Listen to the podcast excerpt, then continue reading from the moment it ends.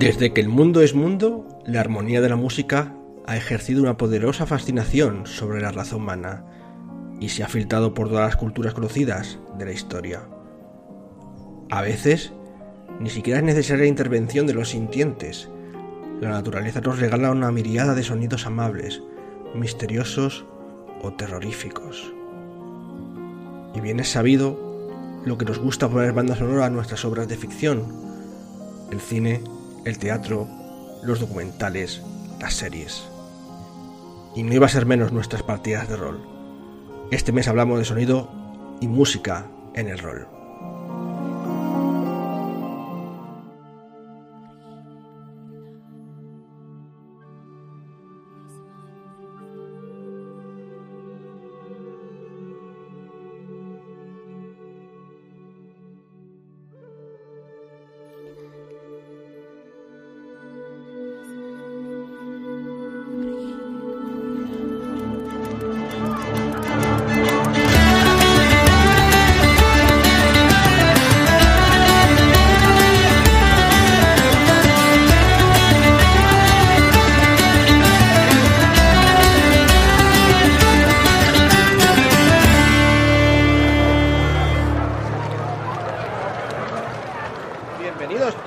A la posada Mil Caminos, señores, señoritas, eh, perros, gatos, todos los que pasen por aquí.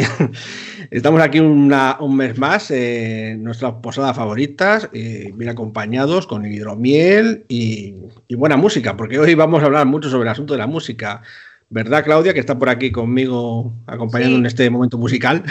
Exactamente, es un tema que ya mencionamos cuando hicimos la entrevista a Jezabel de Quinia a propósito de nuestra nueva entradilla y que es eh, sobre la gran relación que puede tener la música con las partidas de rol. También nos acompaña Sergio, también es un musiquito también, aunque no sé si para las, para las partidas de rol le gusta mucho eso, ¿no? Ya eso luego nos lo contará durante la charla. ¿Qué tal? Muy buena, ¿qué tal? Hoy es nuestro particular día del bardo, ¿no? sí, exacto. Lamentablemente nuestro bardo no está. Hoy no está. verdad.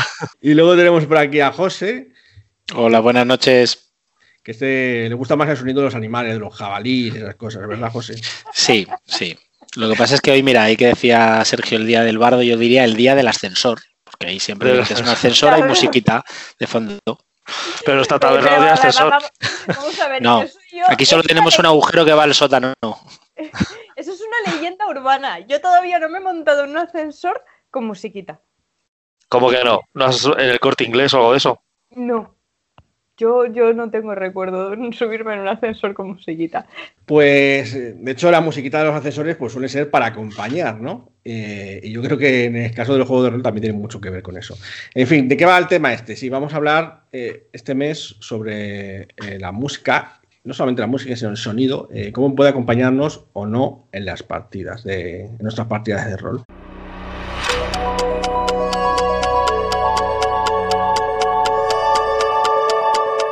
Eh, sé que hay gente que, en algunos debates que he tenido por internet y demás, que, no todo el mundo está de acuerdo en eso de añadir música a las partidas, como un plan que, que molesta o yo qué sé. Pero bueno, quizá lo que podemos empezar es un poco hablando sobre sobre qué cuál es nuestra opinión, para que la gente sepa eh, a qué atenerse cuando hablemos sobre este asunto, sobre, sobre lo de añadir música a las partidas y sobre qué tipo de música es adecuada para, añadir.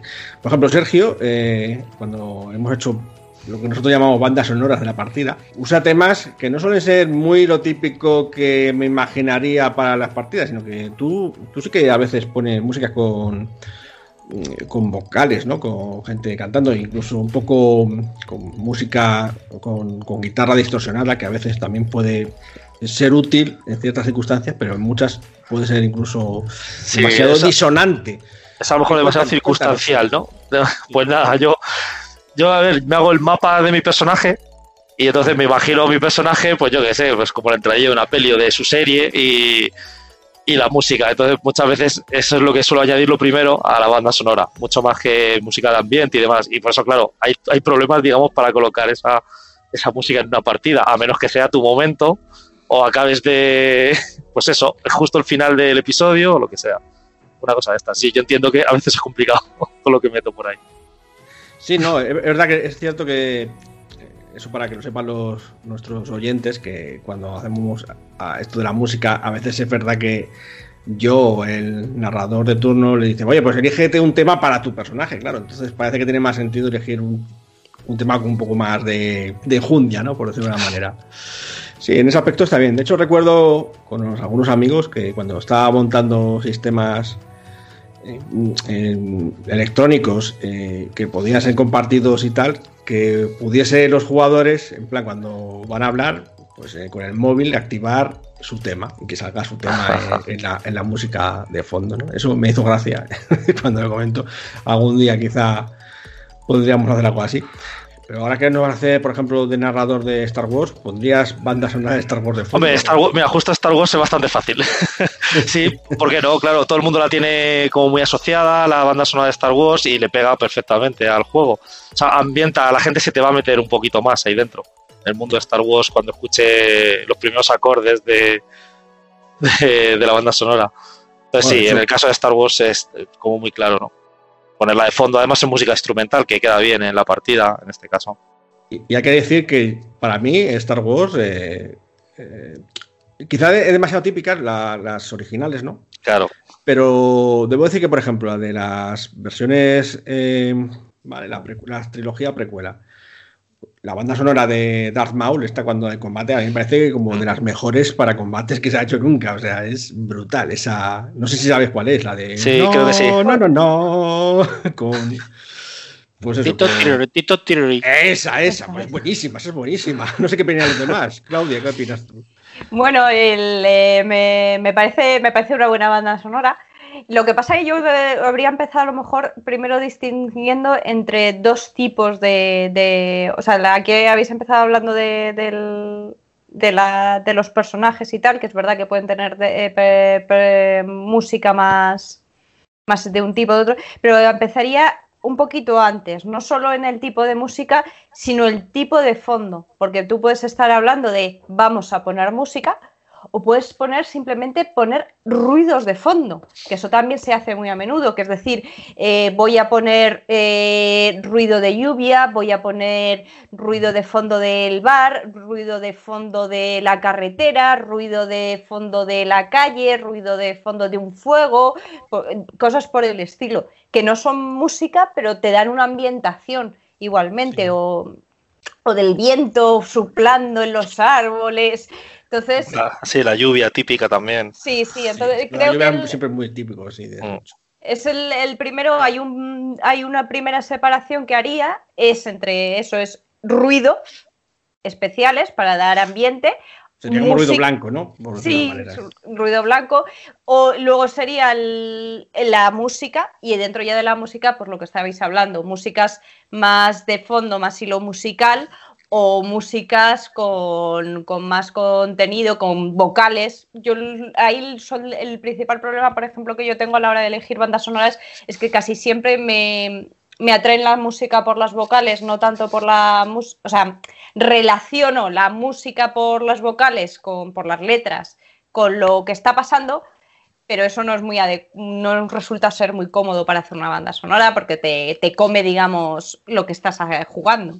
Claro, te, distrae, ¿no? Es un poco de, cuando tiene algo vocal, a menos que sea algo vocal de estas que sean muy líricas, muy muy líricas y muy operísticas, por ejemplo, también, pues eso puede funcionar, yo qué sé, lo típico rollo Enia y tal, que no da igual lo que dice porque no, Pues eh, es, el problema que suelo tener yo con eso, que es eso, que yo relaciono las cosas de decir, esto me pega para esta partida por lo que pasa en la letra, pero claro, luego en la letra dices, pero esto no lo puedo poner en la partida. Entonces me resulta un poco complicado elegir, pero vamos, haría esas tres distinciones. Eh, ¿Y tú, José, cómo, cómo ves toda la música? ¿A ti te gusta la música de las partidas o te da igual? ¿O qué? ¿Cómo lo ves tú?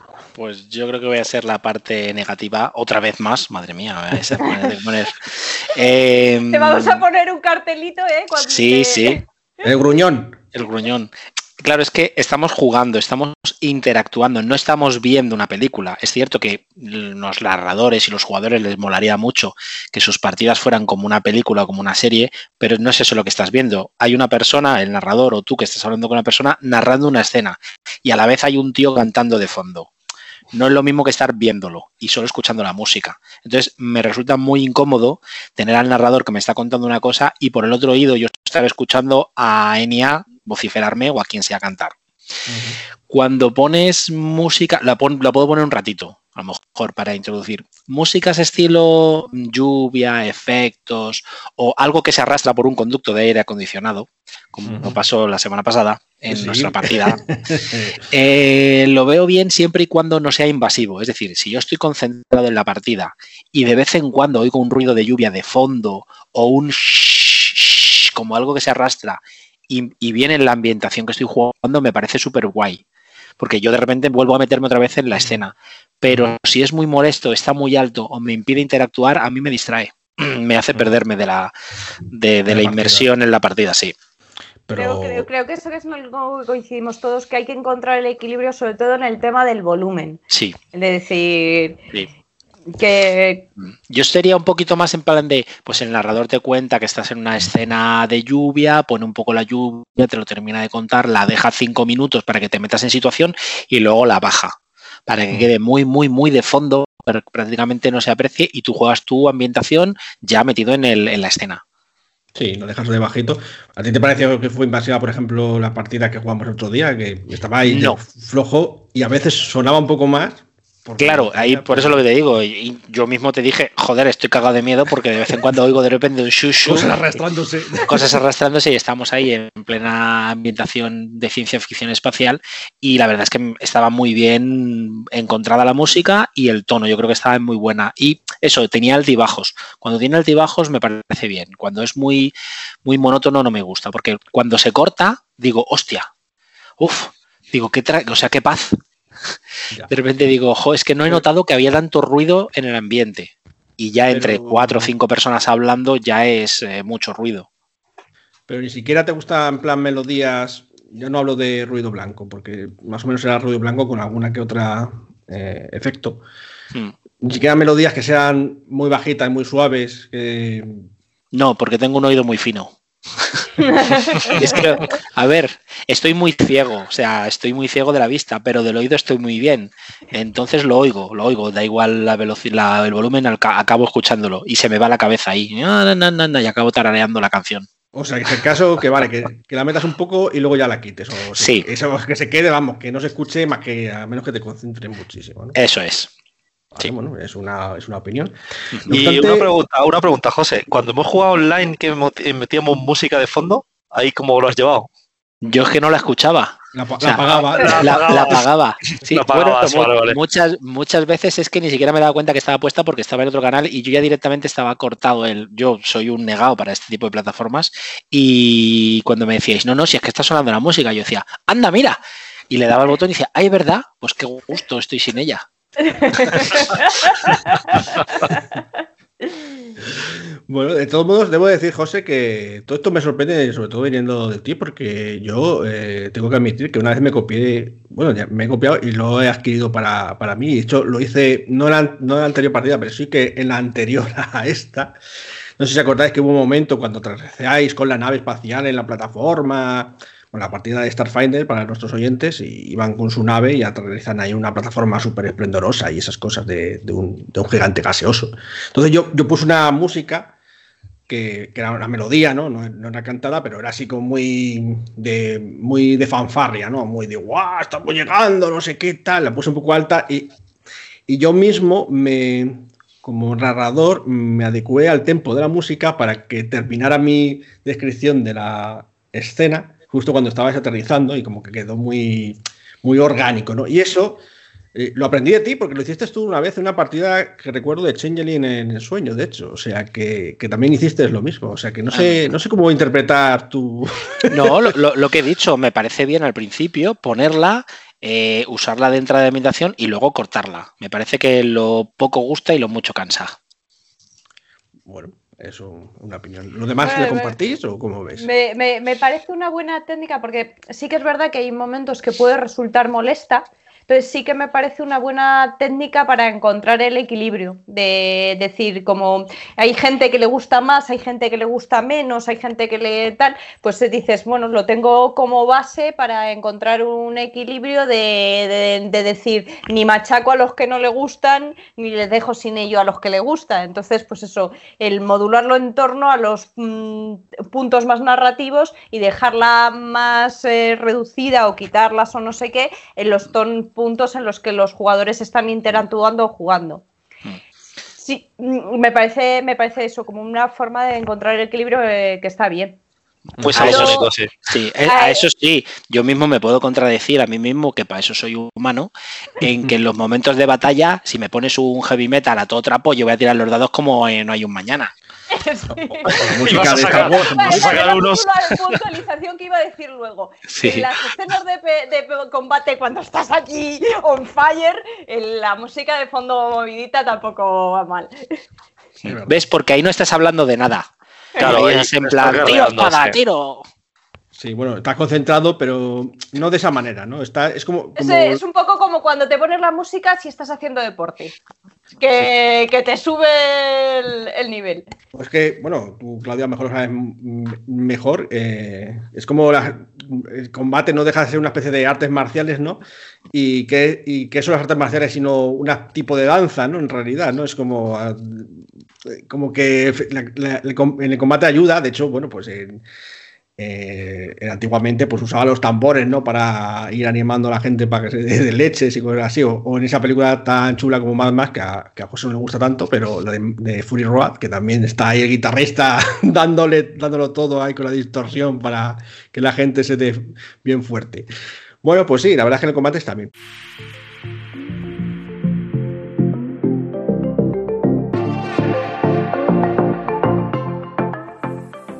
Hay una cosa que, bien jugada, pero que es difícil de sincronizar, es el tema de. Hablábamos de los ruidos de fondo para dar ambientación, no sé qué, o para darte el susto del momento o, las cosas por el estilo que hay. Ah, de hecho, a eso íbamos, o sea, te, has adelantado a mí. Era hablar un poco. Ya llevamos tanto tiempo con los podcasts que yo sé lo que vas a decir. Sí, sí. No será que tienes un guion, no lo entiendo, estoy seguro. Pues eh, he de confesar que me lo he leído muy por encima, pero a lo mejor se me han quedado las ideas ahí. Se te ha quedado, se te ha quedado. Pues sí, los efectos sonoros. Aquí debo decir que yo no he experimentado todavía mucho con este asunto. De hecho, me gustaría hacerlo más, seguramente con la partida esa, de ese juego del que vamos a hablar después en este mismo podcast, que es el Cult, eh, por el asunto del terror y tal, que son los efectos sonoros. No lo he hecho porque bastante trabajo tengo ya y se me cuesta, y me cuesta un poco, eh, como narrador digo, eh, poner justo el momento adecuado, portazo, ¿no? O cosas así, que podría hacerlo. Y además de que tienes que tenerlo preparado de antes, claro, tienes que tener ahí tu lista y todo y tal. Hay unos pianitos de estos que utilizan en las pelis y en, programas de televisión que tienen los sonidos, le das a la tecla y suena ¡pum! o ¡pam, pam! o vamos a regalar aplicaciones, hay aplicaciones de móvil también.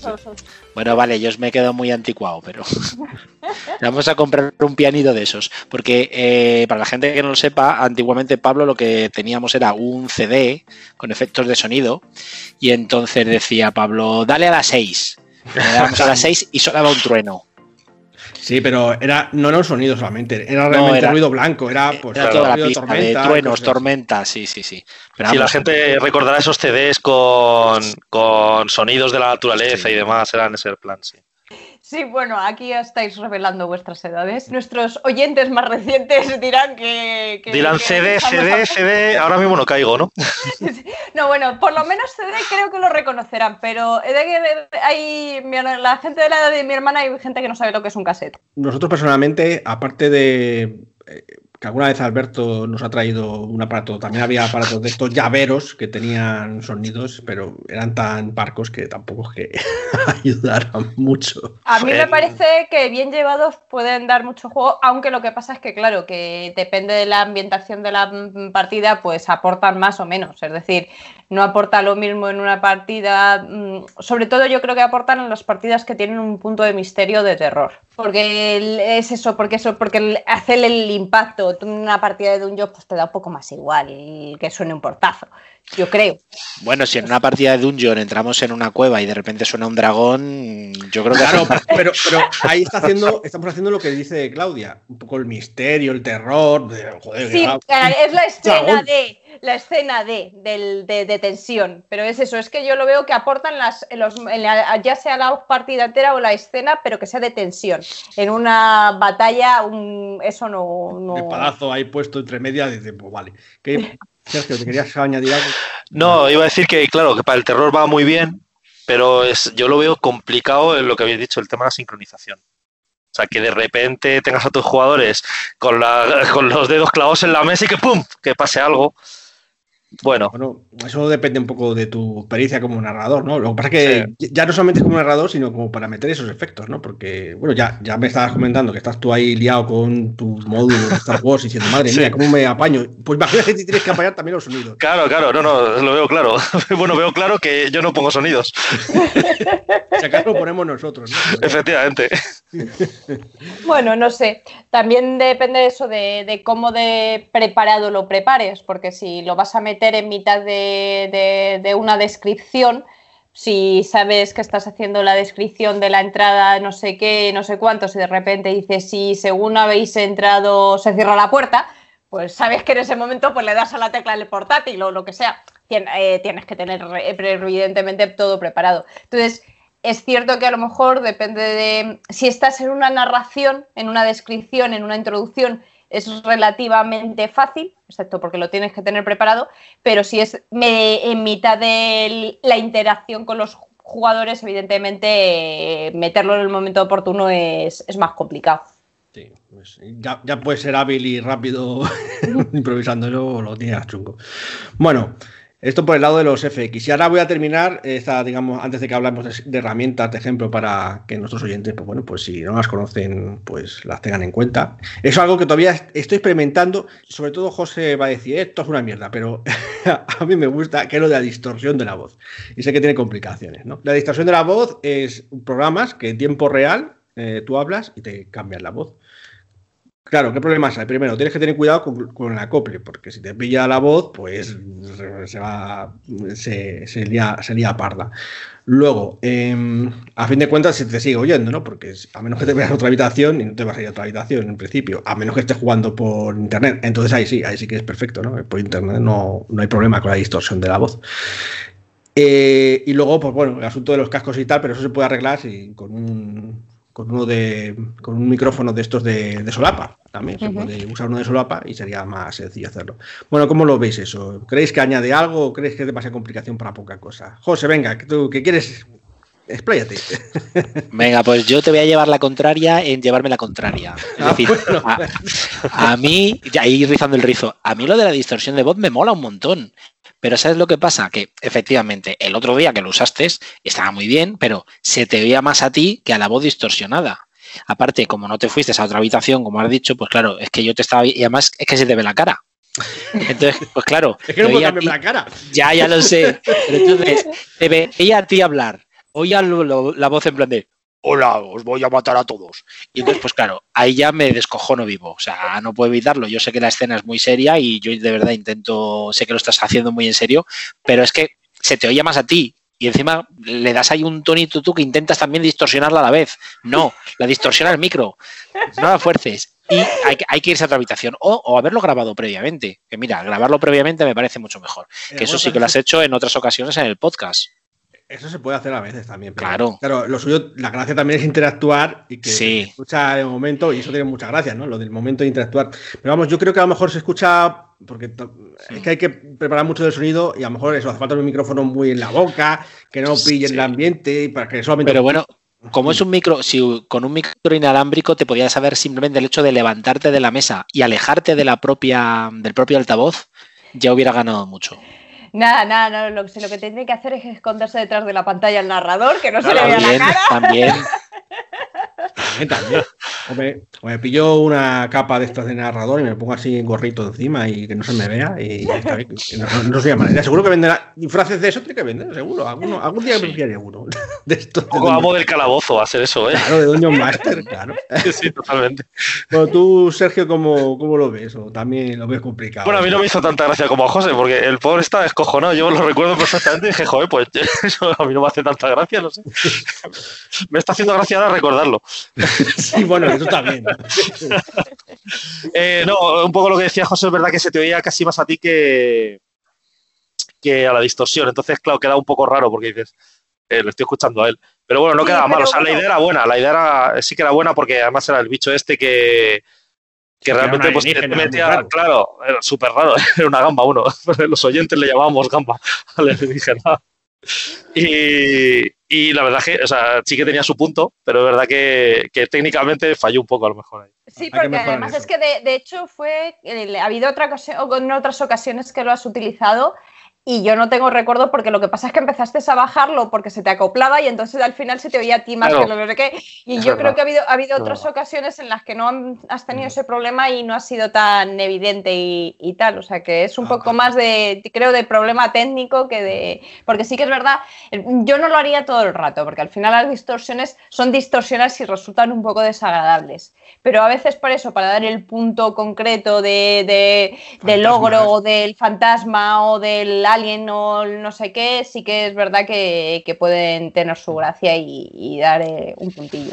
De hecho, bueno, se puede hacer distorsión sin usar. mm, y la gente, habitualmente a los mejores narradores no, su- suele ser tanto porque a lo mejor tengan una gran capacidad de contar la historia, sino que son capaces de poner voces para todos sus personajes. O puedo cambiar la voz así. o- entonces eso añade Sí, mucho- son- mucha profundidad al final. de cuentas. Son efectos de sonidos manuales, pero que también son efectos de sonido y que te ayudan a in- eh, hacer una inmersión en, el- en el- en la, en la ambientación, evidentemente, y, y al no ver solo al director de juego delante de ti, sino a ver a los PNJs que está representando. a imaginártelos, vamos. Y vamos a simplemente a terminar con algunas herramientas eh, que podéis usar eh, para vuestras, pues para mejorar esto del sonido y tal. Voy a empezar por el Tabletop Audio, que es una página web eh, muy chula que tiene también Patreon y todo, que tienen músicas adicionales. Y es que directamente es como un, pues un catálogo de, de sonidos que son perfectos para partidas, porque te vienen además mm, en listas como en la caverna del dragón, el espacio en el laboratorio y tal. y están esos sonidos que son un poco lo que decía José, ¿no? Que le gustaba eso de, ah, pues está así y de vez en cuando hay un bicho arrastrándose o gruñendo o cosas de ese estilo, ¿no? Eso pues está ya hecho. Puedes incluso descargar en MP3 para no tener que estar mm, tirando de internet. Y bueno, pues eh, en tu móvil o lo que sea, o en un aparato reproductor para, para escucharlo en cualquier momento ahí en repetición, porque son, son muy, muy ruido blanco, ¿no? Algunos tienen un poco de melodía, bueno, ya cada uno, eh, como hay como 50, pues a elegir, ¿no? Esa uno. Luego, Siren Escape. Esta a lo mejor no suena, pero esta es como la versión de pago de los efectos especiales y la música. De hecho, hablando de Starfinder, que es lo que jugamos el otro día, eh, Siren Escape eh, es, es en la página de Paizo de Starfinder. Eh, tienen para comprar sonidos que son específicos del juego de rol de Starfinder. También hay de Dungeons, de, me parece que de Mundo de Tinieblas también, no me acuerdo ahora de todo lo que hay. Pero eh, lo compras por packs, ¿no? Dices, pues el pack Hombre Lobo, no sé si hay Hombre Lobo, ¿no? Pero entonces te viene ruidos, tanto ruidos para hacer esto, lo de los pianos, como decía José, como, bueno, pues eh, músicas de fondo que son muy apropiadas para el Hombre Lobo, el Starfinder, el Dungeons and Dragons, etcétera. Además con temas específicos, ¿no? Esto así como suenan los goblins, ¿no? y cosas así. ¿Qué tiene de malo? Que de pago, lo que hay. Y bueno, está para iOS, para Android y demás, y para, para PC, obviamente. Escape, ¿vale? Luego YouTube. No sé si José o, pues bueno, tú Claudia o tú Sergio, que estáis también planeando partidas, tenéis pensado poner, usar el YouTube para alguna ambientar alguna cosa, pero hay un montonazo de cosas en YouTube. Y ya no solamente de sonido, sino como dijiste el otro día, Claudia, que puse ahí un fondo de una galaxia moviéndose y esas cosas y tal, que puedes ponerlo en la tele y que queda como muy, como muy chulo. No sé, como. Lo único que eso sí, YouTube tiene publicidad y a veces te mete basura y cosas de ese estilo y tal. Voy a sugerir una cosa que no es una herramienta y que a lo mejor hay gente que me considera porque estamos hablando de piratear o, bueno, no, necesariamente tienes por qué piratearlo, pero bueno, porque también se puede encontrar de pago. Y hablaría de las bandas sonoras de videojuegos. Por ejemplo, yo tengo la banda sonora del Baldur's Gate, eh, y tienes, eh, lo que pasa que son ochenta y tantos temas, entonces te tienes que escuchar toda la banda sonora y seleccionar los temas que te vienen en concreto, pero son ochenta y tantos temas de una ambientación de Dungeons and Dragons que para una partida de Dungeons and Dragons tienes desde la coda del dragón, la mazmorra, la taberna, la no sé qué, y prácticamente tienes todo. Y si quieres un juego de, si quieres un Starfighter, no sé qué, pues buscas un juego de ciencia ficción. Entonces, eh, las bandas sonoras de los videojuegos eh, dan mucho juego para este tipo de cosas también.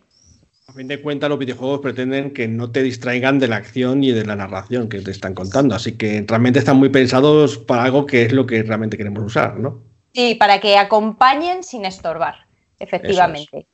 Pues sí, de hecho, no solamente muchas son legales, en algunos casos cuando te compras el videojuego te lo te da la banda sonora entera, o a veces vienen las versiones deluxe y cosas así, ¿no? Y, se puede descargar digital.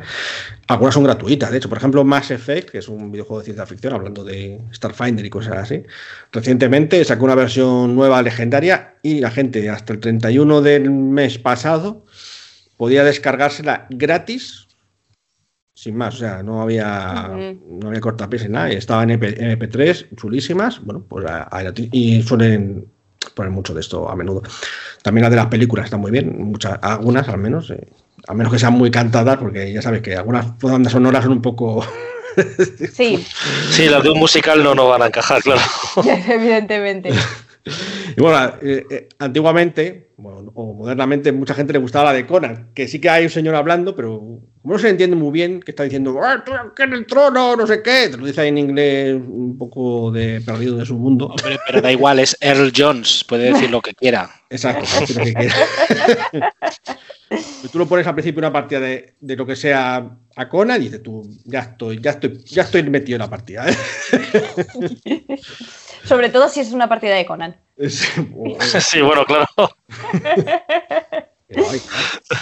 bueno, eh, pues son bandas sonoras y que eso podéis encontrarlas en YouTube, en Spotify, en Amazon Music, etcétera, donde queráis. Eso son todo cosas que podéis usar. Luego también he encontrado, buscando, que a ver si lo usamos para próximas, eh, varios mixer. Y me ha gustado mucho. Hay uno que se llama RPG Audio Mixer.com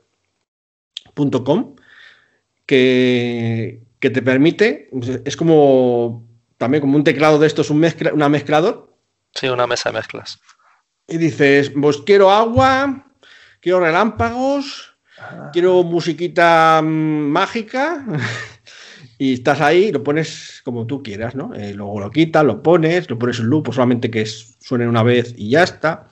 Entonces, bueno, pues lo tienes ahí todo, está muy bien, ¿no? No, sé, tiene, me, ha parecido gracioso, pero digo, puedes mezclarlo y demás, pues que es, yo que sé, puedes tener aullidos de lobos, aparte esté lloviendo, ¿sabes? Y lo tienes ahí todo de fondo. Como herramientas útiles, pues hemos hablado un poco, altavoces portátiles. Eh, eso muy útil si, por ejemplo, no tienes un ordenador o un equipo cerca, pues los altavoces portátiles que llevan algunos críos por el metro tocando las narices, pues también puedes usarlos como para de hecho, algunos son de una calidad de la leche, o sea que ya no depende de lo que te quieras gastar, ¿no? Que son, pues eso, eh, eh, puedes llevar a cualquier lado, se conectará al móvil y tienes ahí tu música que te has descargado previamente para usar durante tu partida en cualquier, en cualquier sitio. Eh, también se puede usar incluso los altavoces estos de Alexa o de o de, de Google. O, o de Apple lo conectas por, Bluetooth y bueno, y lo del micrófono también, si haces lo de distorsión, pues estaría bien, un micrófono de, solapa para que no pille mucho sonido ambiente y que sobre, todo vuestra voz. Y así en herramientas, no se me ocurre, o sea, hay algunas cosas, pero bueno, podríamos tirarnos aquí todo el día. No os vayáis porque vamos a por fin a empezar otra vez a hacer reseñas y introducciones a otros juegos de, de rol. Vaya, vamos.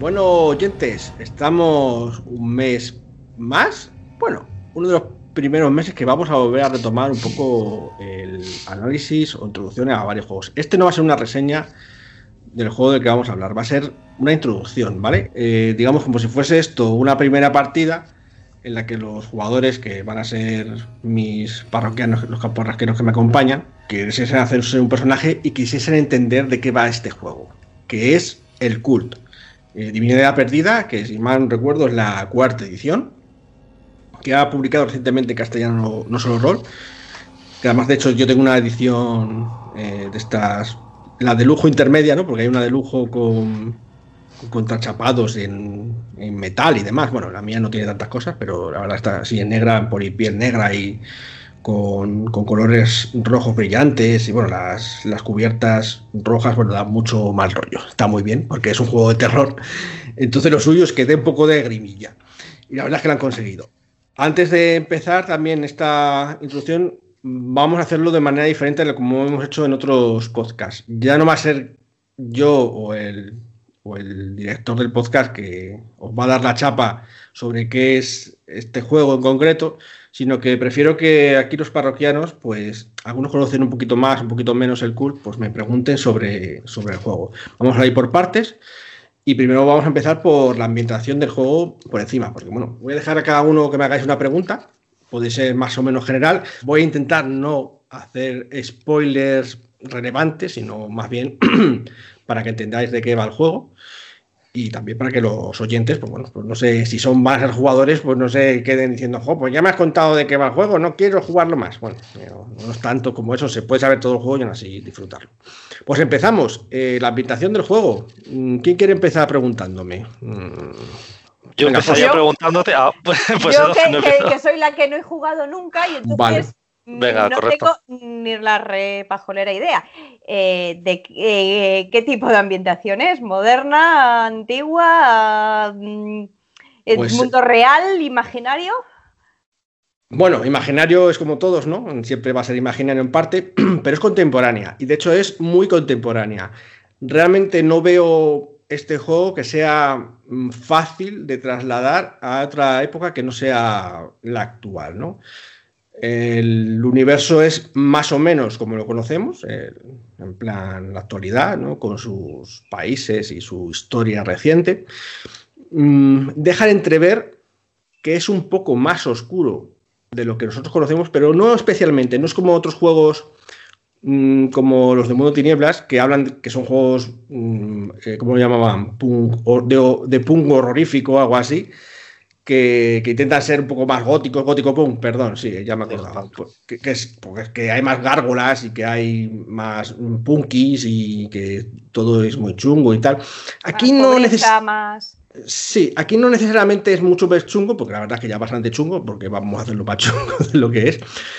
Al menos para la gente que se considera durmiente, que luego hablaremos un poco de, de los roles de los personajes. Eh, para ti, si fueses un personaje durmiente, que viene a ser alguien que no sabe nada de la verdad, eh, te parecería el mundo casi idéntico a lo que entendemos como, como el mundo actual. Y sin más, o sea, eso, eso sin más. Luego, obviamente, hay un trasfondo de sobrenatural. Pero como no me lo has preguntado. Venga, se lo dejo al siguiente. Sergio, a mí me ha pisado la pregunta, Claudia. Iba a preguntar, ¿en qué época se encuadra? No, eh, claro, a nivel de creencias, los durmientes, ¿en qué creen?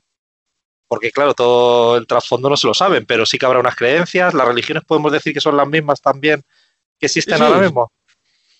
Estamos a- hablando de, de que es eh, el mismo mundo, o sea, todo, todo, eh, hay cristianos, musulmanes, hindúes, es lo mismo. Android, Apple, las dos. A- Android, Apple, bueno, Igual no uses esas palabras porque te pueden... Ah, perdón, perdón, los copyright.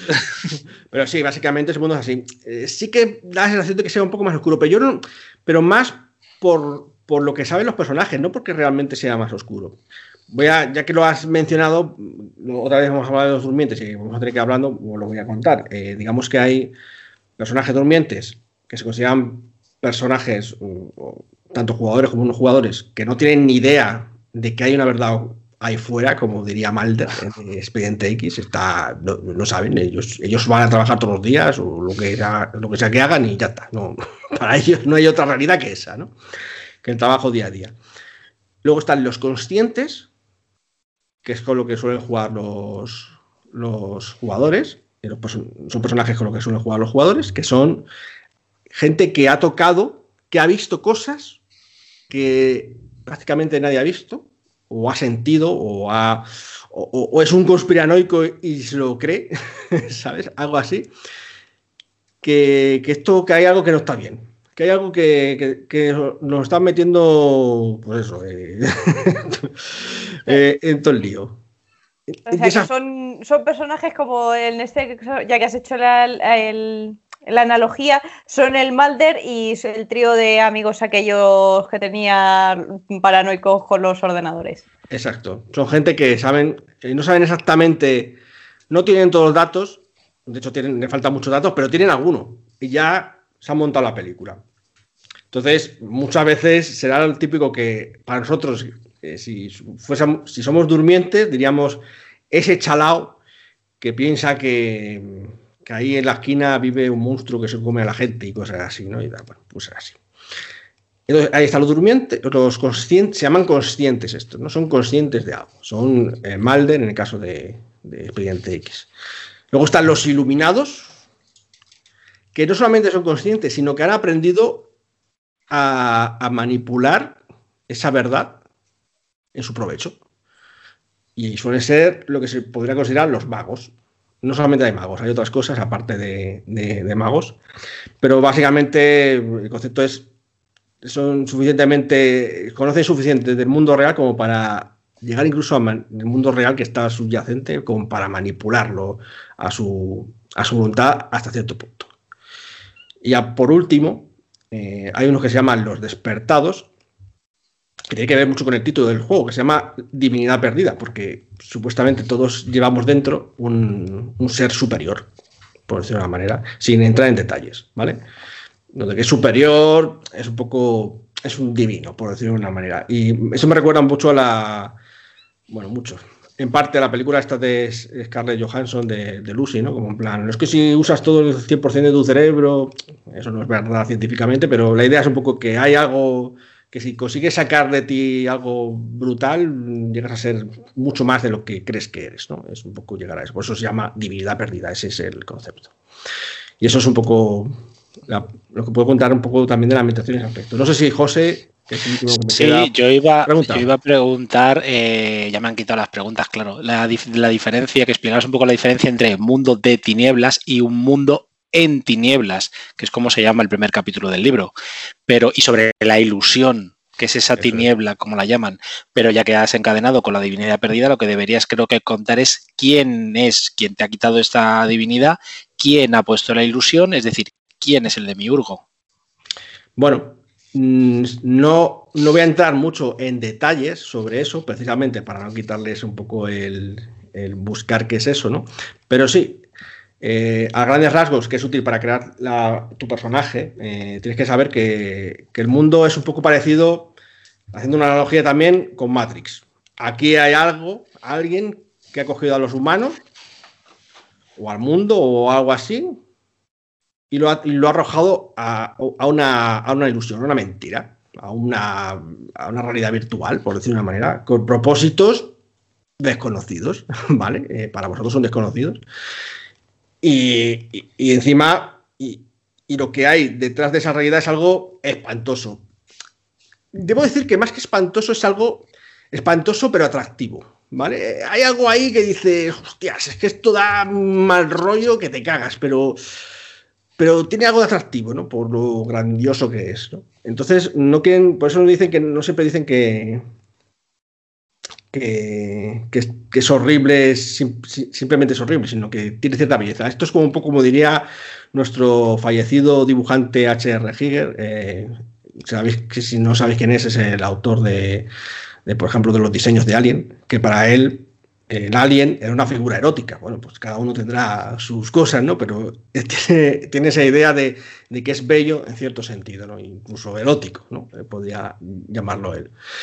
Eh, pues aquí en Cult es igual. De hecho, sí que os puedo contar algo más respecto a estos carceleros, ¿no? A estos que os han metido ahí. No todos son carceleros, ¿vale? Eh, digamos que hay un mundo que está más allá de la realidad, igual que pasaba con Matrix, ¿no? Que pues no todos son carceleros, algunos están con vosotros y están igual de atrapados o están, aunque saben la verdad, pero están también en contra o tienen sus intereses. Es que todos ellos parece que eh, son muy pasionales, son tan pasionales como los humanos, ¿sabes? O sea, tienen mucha, además de pasiones bajas, ¿no? En plan de ira, de lujuria, de gula, de envidia, o sea, tienen de todo que, y, lo, y, lo, sufren muy fuerte. Entonces, eh, pues a lo mejor hay gente que, hay seres que por motivos que eso no voy a contar, pues pueden odiar a la humanidad o a ciertos humanos eh, eh, de manera pues eh, extraordinaria y por motivos casi alienígenas, ¿no? Pero, pero son alienígenas, pero son pasionales, ¿sabes? O sea, es porque lo tienen dentro, muy dentro, por ciertos motivos. Y, pueden también tener aliados los humanos que sean monstruosos, pero monstruosos que, que dan más miedo que los enemigos, pueden ser también, ¿no? Así como estructuras, ya no hablamos ya solo de seres, sino también cosas que también se dejó atrás en ese mundo antiguo, ¿no? ese mundo eh, que es ese Edén, por decirlo de una manera, que nos dejaron atrás. Entonces, bueno, eh, supuestamente hay una relación también, quieren, los autores del juego quieren tener una relación eh, con la idea cristiana, por eso lo del, cuando dices tú lo del domiurgo, que realmente no se sabe qué es, ¿no? Pues como que el demiurgo en lugar de ser un dios benévolo era una especie de dios maligno, pero eso también es discutible, ¿sabes? Ni siquiera se sabe si era un dios, siquiera, ¿sabes? Sí, eso es. Yo fíjate, en ambientaciones creo que Matrix es muy suave, demasiado occidentalizado, demasiado americanizada. Creo, yo siempre que pienso en Cult y empiezo una película de referencia en carceleros, en realidades alteradas, en ilusiones, pienso en Hellraiser. Bueno, también sí. Me parece mucho más dura y terrorífica de lo que te puedes encontrar si la ilusión se desvanece. Claro, pero no, sé, no me acordaba mucho de Hellraiser porque no había de. Con Pinhead, ese personaje con los pinchos en la cabeza. Sí, sí, pero Lo, que pasa es que no sé si también tenía cierto atractivo o fascinación, porque Cool también quiere decirte eso, que hay cierta fascinación en ese mundo, o sea, que es fascinante en cierto sentido, no solamente horrible, sino hmm. que tiene algo atractivo también eh, en cierto aspecto. Hmm. Entonces, pues bueno, pues eso es el mundo que hay y eso es lo que tenéis que no solamente podéis descubrir y, ver quiénes son vuestros aliados y enemigos, eh, sino también vosotros mismos que queréis eh, llegar a ser. Cuenta, Claudia, pregunta. No, lo que te quería preguntar es, eh, para, porque has mencionado que es la cuarta edición, para la gente que sí que, digamos, ha jugado en otros, mm, a las anteriores versiones o lo que sea, eh, ¿Se ve que se ha remozado la ambientación o se ha mantenido igual? O... Yo diría que al contrario que a lo mejor en otros juegos, en realidad sí que se ha mantenido. Eh, y digo que es muy actual porque es que mm, todo, toda la idea de, que la ilusión se resquebraja, de que hay, como pasa con Matrix, ¿no? que en plan que hay cosas ahí que empiezas a ver raras o es porque nos estamos acercando al progreso, al progreso y la corrupción, bueno, la corrupción, la decadencia y tal, nos está acercando a, romper la ilusión. Entonces, por eso en otra época tendría poco sentido, porque hay conceptos que no quiero revelar mucho para que no quitaros la sorpresa, ¿no? que están eh, que es lo que está haciendo que las cosas, pues, eh, que la ilusión de, esta, de esta farsa, pues eh, se Entonces, en la Edad Media, pues no tenía mucho sentido. Por ejemplo, la moral, las religiones, ¿no? supuestamente es una manera de, apaciguar los ánimos, que, de, controlarnos, para evitar que, sepamos quiénes somos realmente, ¿no? En plan, es la moral, todo lo que es moral y eso, en este juego habla mucho de eso, ¿no? De que la moralidad es un concepto que está inventado por estos carceleros para evitar que sepamos quiénes somos realmente. Entonces, claro, cuando vemos que en la actualidad eh, las, sobre todo en el mundo occidental, que es donde, digamos, el, juego más se, se, mueve, pues la religión ya no tiene peso, ya no, ya no ejerce peso moral. hay otras maneras de ejercer ese peso moral, que por medio del consumismo y tal, que también vale, pero las religiones eran mucho más poderosas para mantener a la gente, pues eso, como corderos. Entonces, eso es lo que. Eh, es uno de los aspectos que es importante esa modernidad y por eso no ha cambiado mucho. Yo lo único que veo cambiado respecto a la ambientación es que hay algunas adaptaciones, eh, luego si quieres lo hablamos también un poco, que es lo de los personajes, que, han adaptado un poco, siempre lo digo, me, hace especialmente gracia, por ejemplo, de la mujer fatal. Antiguamente en tipo de ediciones estaba la mujer fatal, ya no está la mujer fatal. Aunque está el prototipo, el arquetipo de mujer fatal, pero ya no se llama así, sino que ya eh, entiende que puede cualquier persona de cualquier género, pues puede ser un, alguien que controla muy bien sus emociones y juega con las emociones de los demás para llevárselo todo.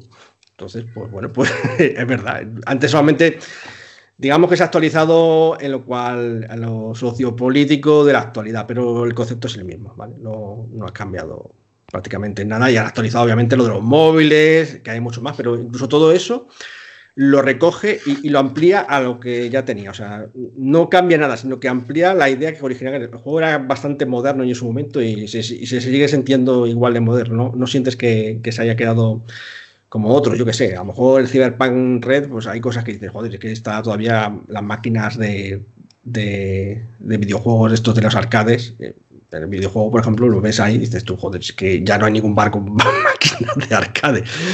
Pero en su momento, pues sí lo había. Entonces ha quedado un poco vintage, ¿no? Por decirlo de alguna manera, eh, ese tipo de juegos. Pero bueno, en ese aspecto yo creo que sí, que no, no ha cambiado mucho lo que es el fondo. Solamente las solamente le da una mano de pintura y, ya está. No, ninguna modernidad más. Y una, y una mano de pintura que parece bien dada, ¿no? Por lo que estás diciendo. Sí, está actualizado y ya digo, simplemente se, lo que mola debe haber visto varias ediciones. Yo no he visto la tercera, pero la primera, segunda sí es que da la sensación de que, joder, es que la ambientación estaba tan bien pensada que es que no solamente parece que parece que hasta se actualiza, que, le da más razón de ser lo que viene de fondo.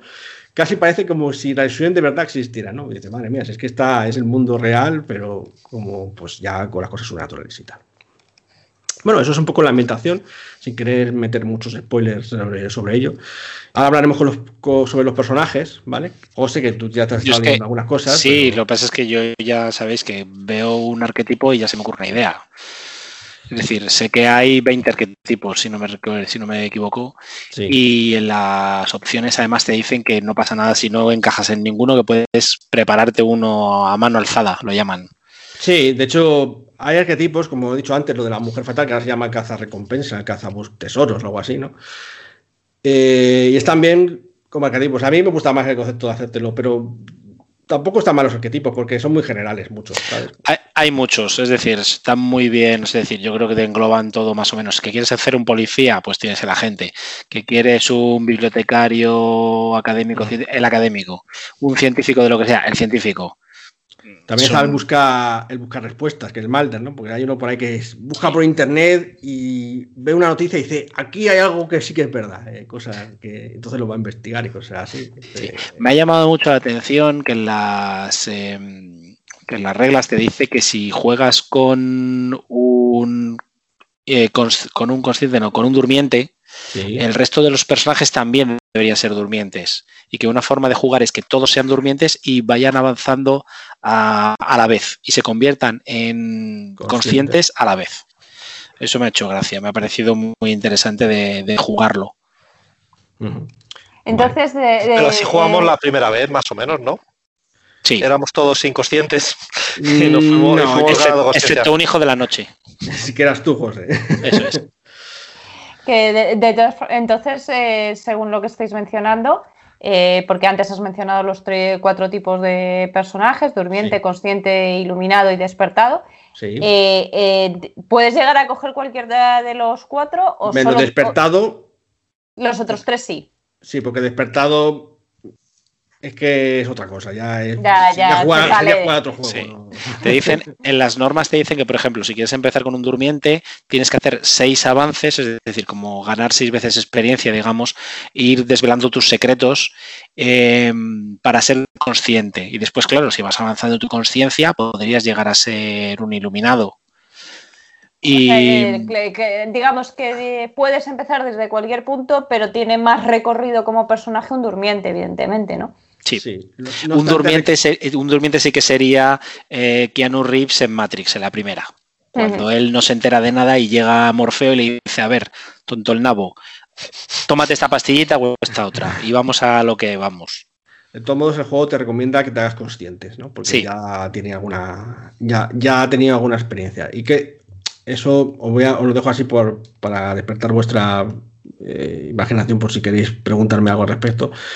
Los conscientes, como he dicho antes, son personajes que han tenido algún tipo de contacto con, esto, con lo sobrenatural, ¿no? Con, esta.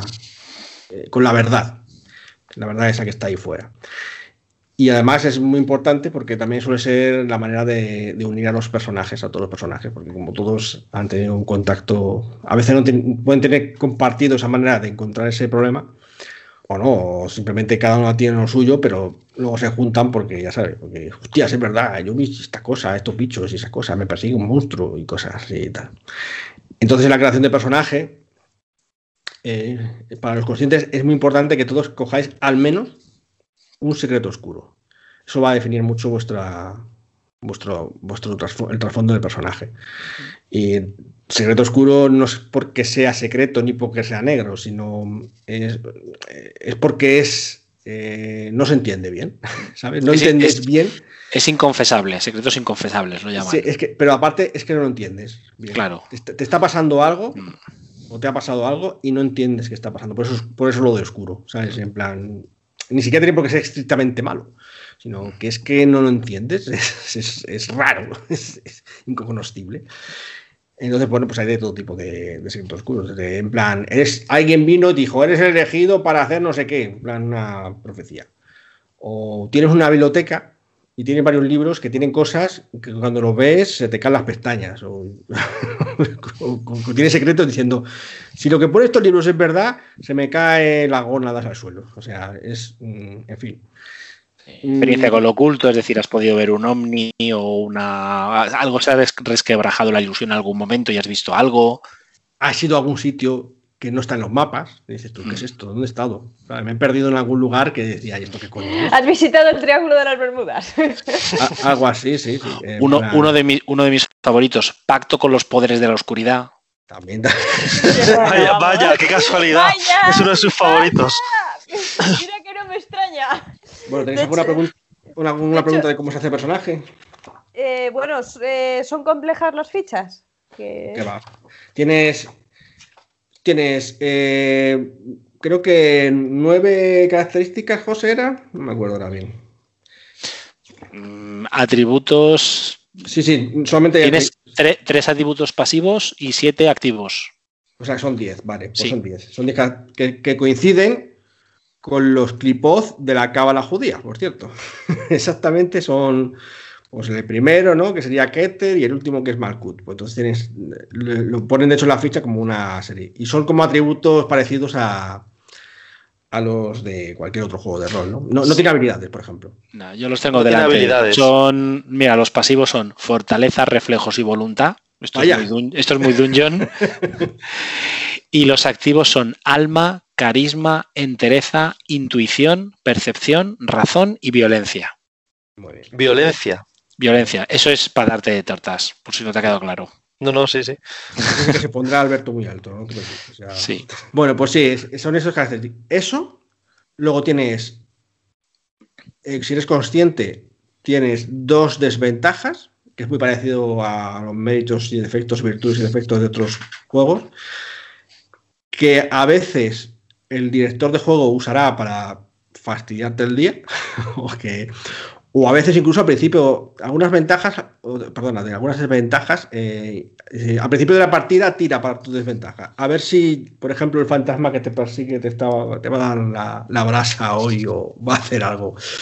O al principio de lo que es la campaña entera. Y vamos a ver cómo de activo está eso. O, cuando ocurren cosas, eh, cosas en plan, cosas durante la escena, de, de las escenas, pues el director de juego puede haber, puede tener, le pueden dar por vuestros errores o por vuestras decisiones. En plan, el director de juego puede hacer algo con la ventaja de los jugadores. Entonces lo activa en ese momento para, pues para que esté ahí detrás de vosotros esas desventajas. Y luego tienen tres, tres ventajas, también los conscientes, que son que vendrían a ser algo así como, como poderes las ventajas. ¿no? Y claro, iba a preguntar yo, sí. Si eran ventajas de... Te dan, te dan como un bono en una de las tiradas de atributos. Por ejemplo, eh, hay una de las ventajas que es eh, agente de campo, que es, te da ventaja cuando tiras violencia. Pues como eres un agente entrenado, pues puedes pegar mejor. No sé muy bien cómo funcionan las reglas, los movimientos y demás, a lo mejor Pablo luego, luego, lo explica, hablamos pero esas ventajas te dan, te, cada ventaja está relacionada con un, con un atributo, por ejemplo, amigos influyentes, está relacionada con carisma. carisma. Uh -huh. sí. Ese tipo. Audaz está relacionada con percepción, pues eres más perceptivo. Sí, algunos algunos, algunas sí que pueden ser incluso mágicas, algunas de las ventajas. Plan, sí, claro, sí, era, era un poco de esa línea de si eran, porque por ejemplo, lo de que eres bueno tirando, o lo que has dicho que estás entrenado, eso no tienes por qué ser un despertado principio no, para no. tener una ventaja de ese estilo. No, no, por despertado ejemplo, no. O sea, sí. de hecho, despertado, como he dicho. O sea, despertado no. Eh, consciente. Consciente, consciente. Sí, sí, eso es. Sí, no, claro, hay algunas que, por ejemplo, sensibilidad expandida, esto es con alma. Pues claro, eso obviamente va más allá de lo que es meramente físico. Sí. Intuición mágica, pues puedes, sí. percibir, puedes percibir auras Krilian, pues obviamente eso no está fuera del alcance de las personas normales, pero como consciente podrías tener cosas de esas. No sé, ahora mismo no me acuerdo, pero a lo mejor hay cosas como hablar con los fantasmas y cosas así, ¿no?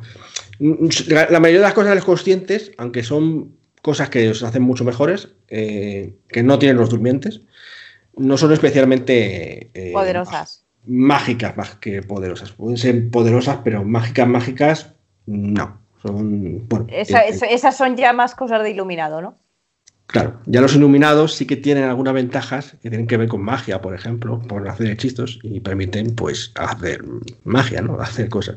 Bueno, por ejemplo, hay también, como decía José, como detective criminalístico pues cuando estás en una escena de crimen, solo cuando estás en una escena de crimen, ¿eh? Pues te es más fácil encontrar pruebas. No, no, te vale para las tiradas de percepción porque te vayan a atacar por la espalda, sino. Ya, sí, sí, sí. Finalmente, eh, tenéis relaciones.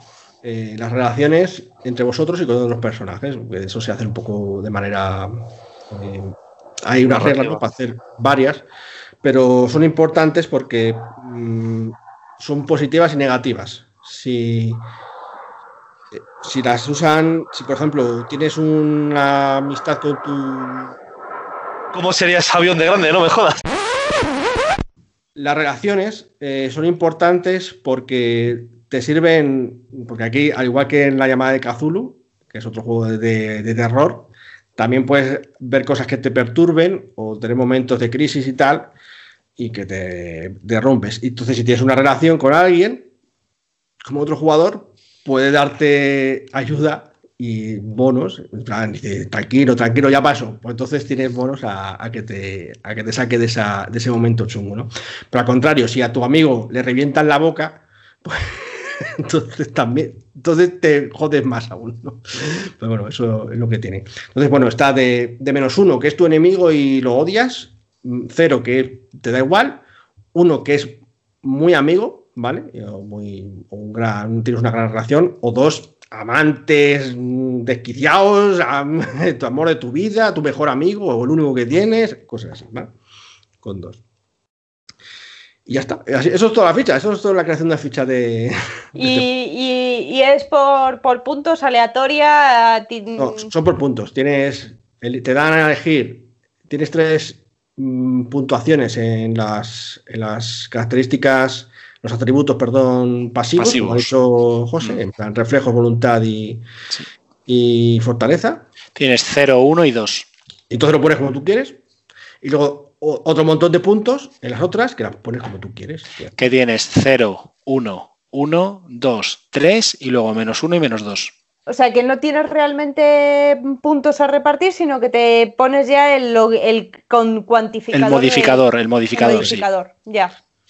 Luego, cuando subes, cuando te doy experiencia, cada cierto, cuando, cuando acumulas 5 puntos de experiencia, eh, te puedes poner una mejora, que te puedes una característica, que ahora sí tienen un atributo, tienen un límite, en plan, algunas puedes subirte hasta 3, otras hasta 4 y cosas así, ¿no?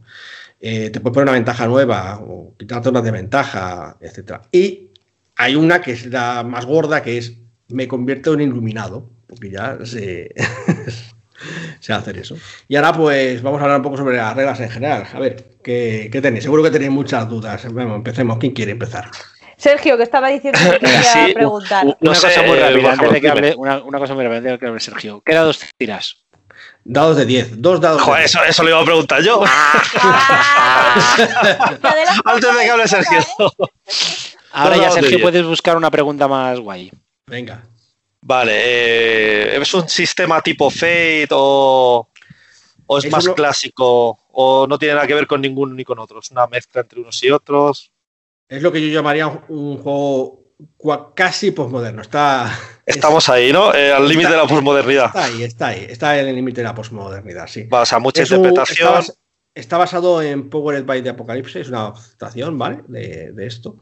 Pero no, no vas creando el mundo como en otros Powered by the Apocalypse, que en plan, porque ya está creado, ya os he dicho que hay una ilusión y ya ahí está. no, no vais a decir vosotros quién, por qué está yendo mi burgo.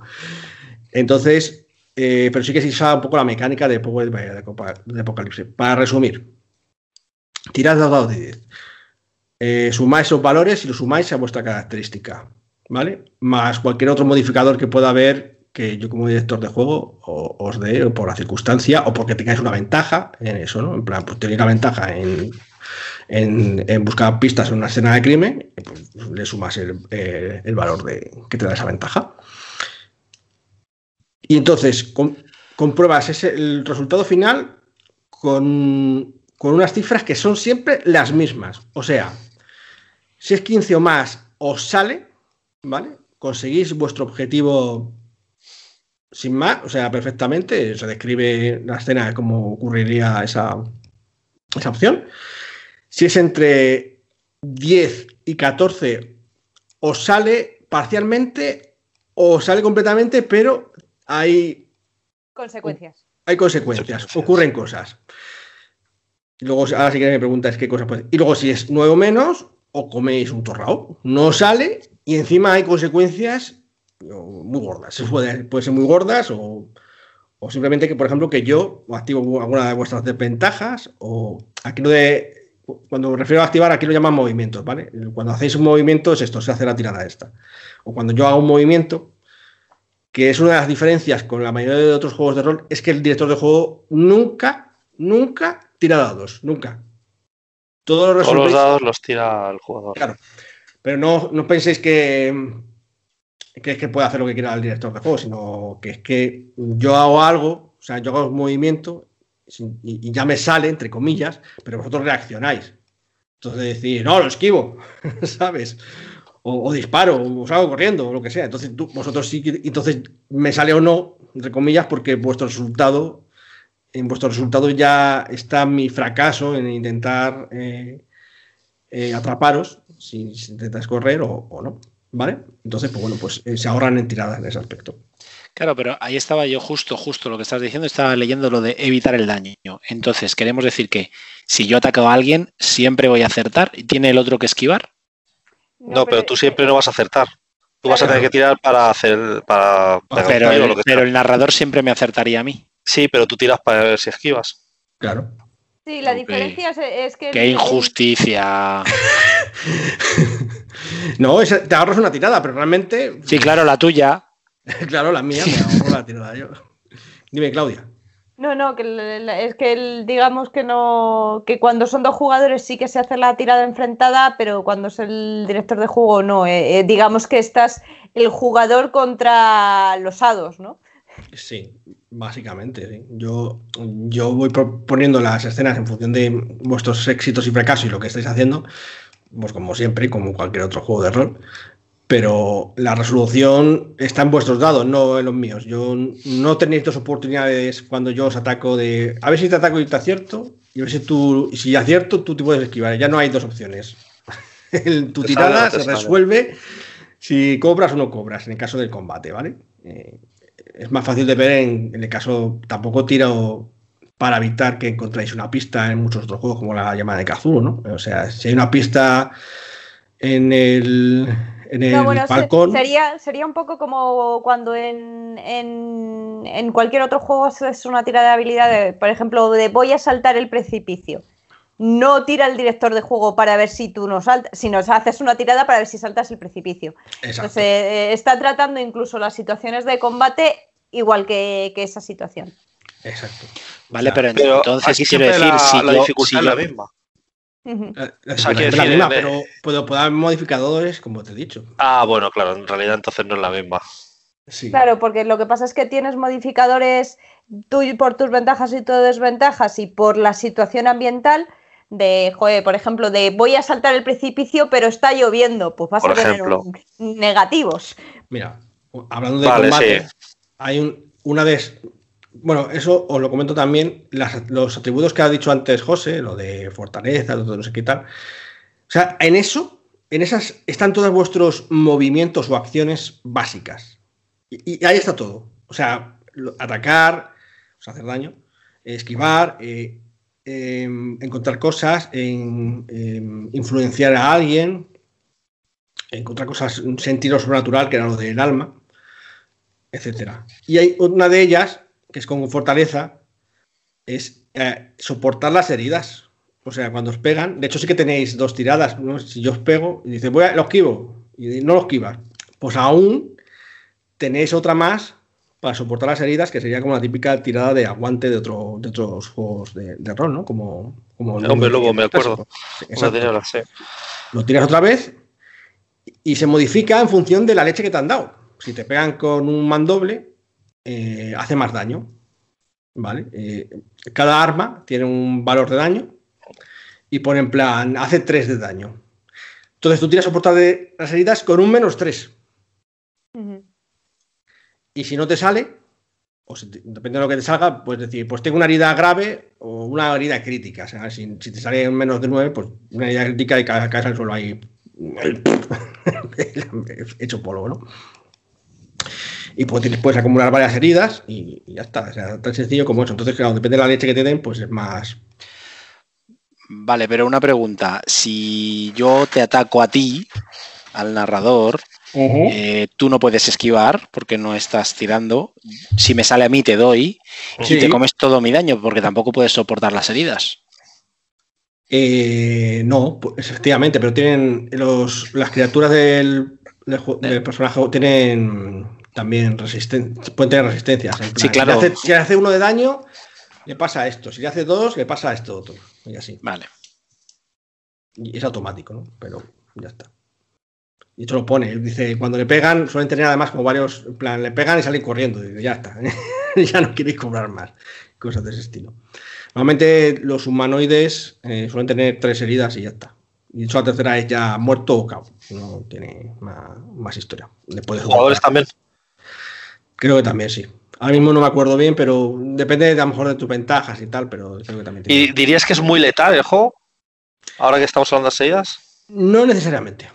Vale. O sea, es- depende de cómo sea tu personaje, claro. O sea, es le- si te enfrentas a cosas monstruosas, lo llevas crudo.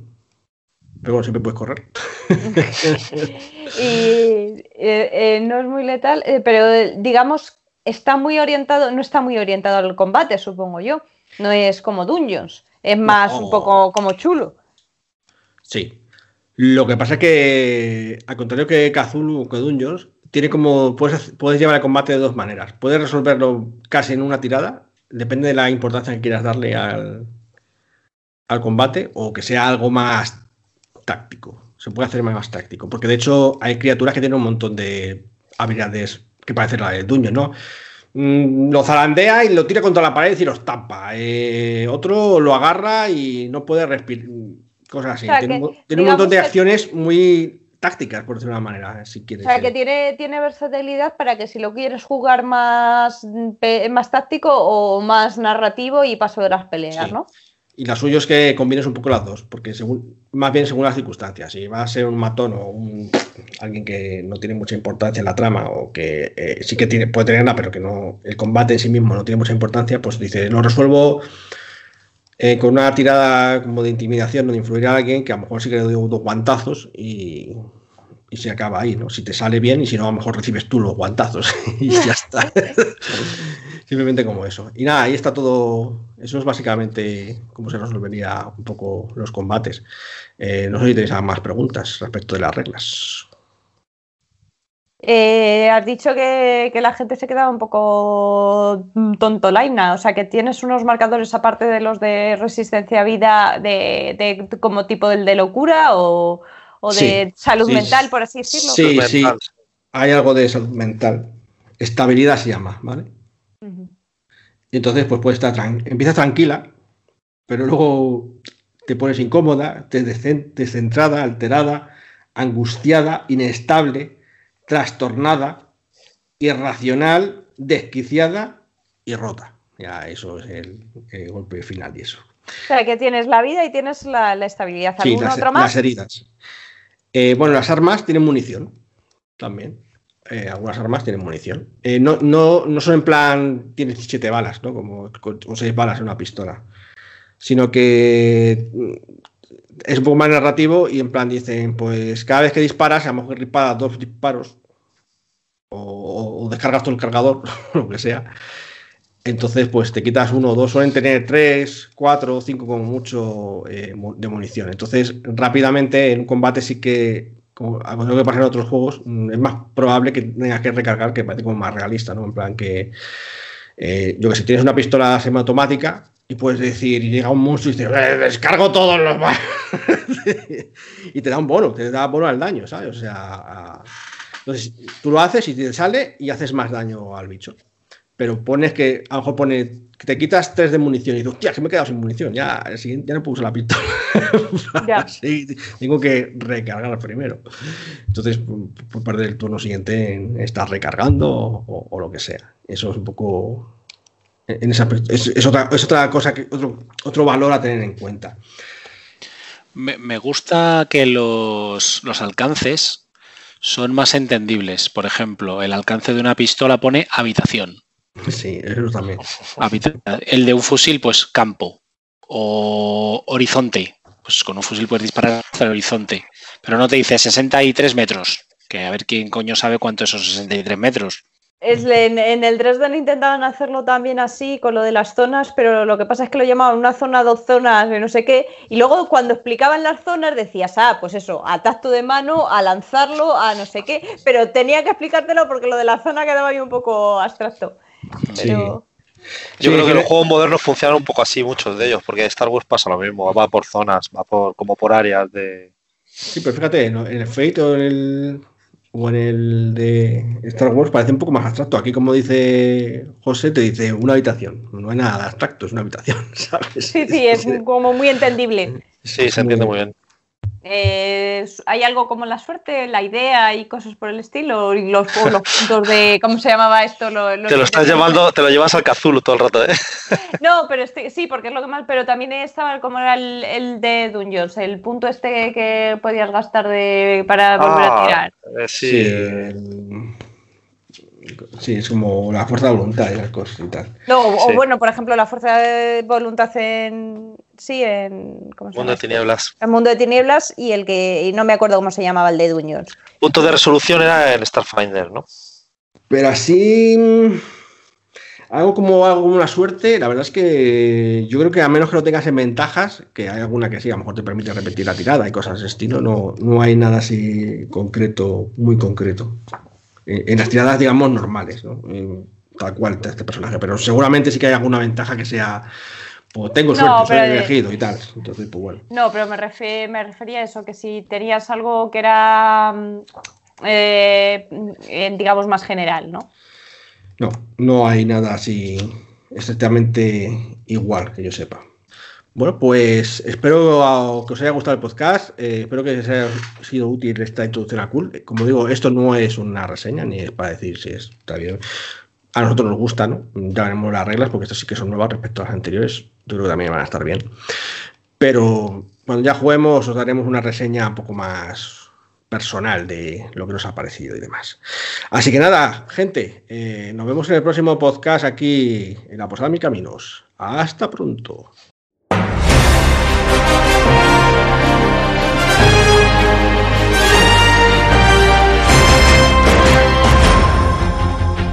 Bueno, pues ahora que ya hemos mandado a los niños a la cama, por fin nos hemos quedado los adultos eh, aquí solos, eh, vamos a hablar de las...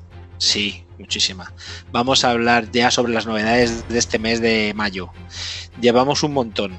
El, el podcast sé que se nos está haciendo un poquito largo, entonces vamos a ir lo más rápido que nos permita nuestra voz, sin llegar a ser eh, Ángel Martín, este que da por las mañanas el, las noticias. Voy a intentar respirar entre medias, pero bueno, vamos Pero allá. no mucho, ¿eh? No te pases. No mucho, no mucho.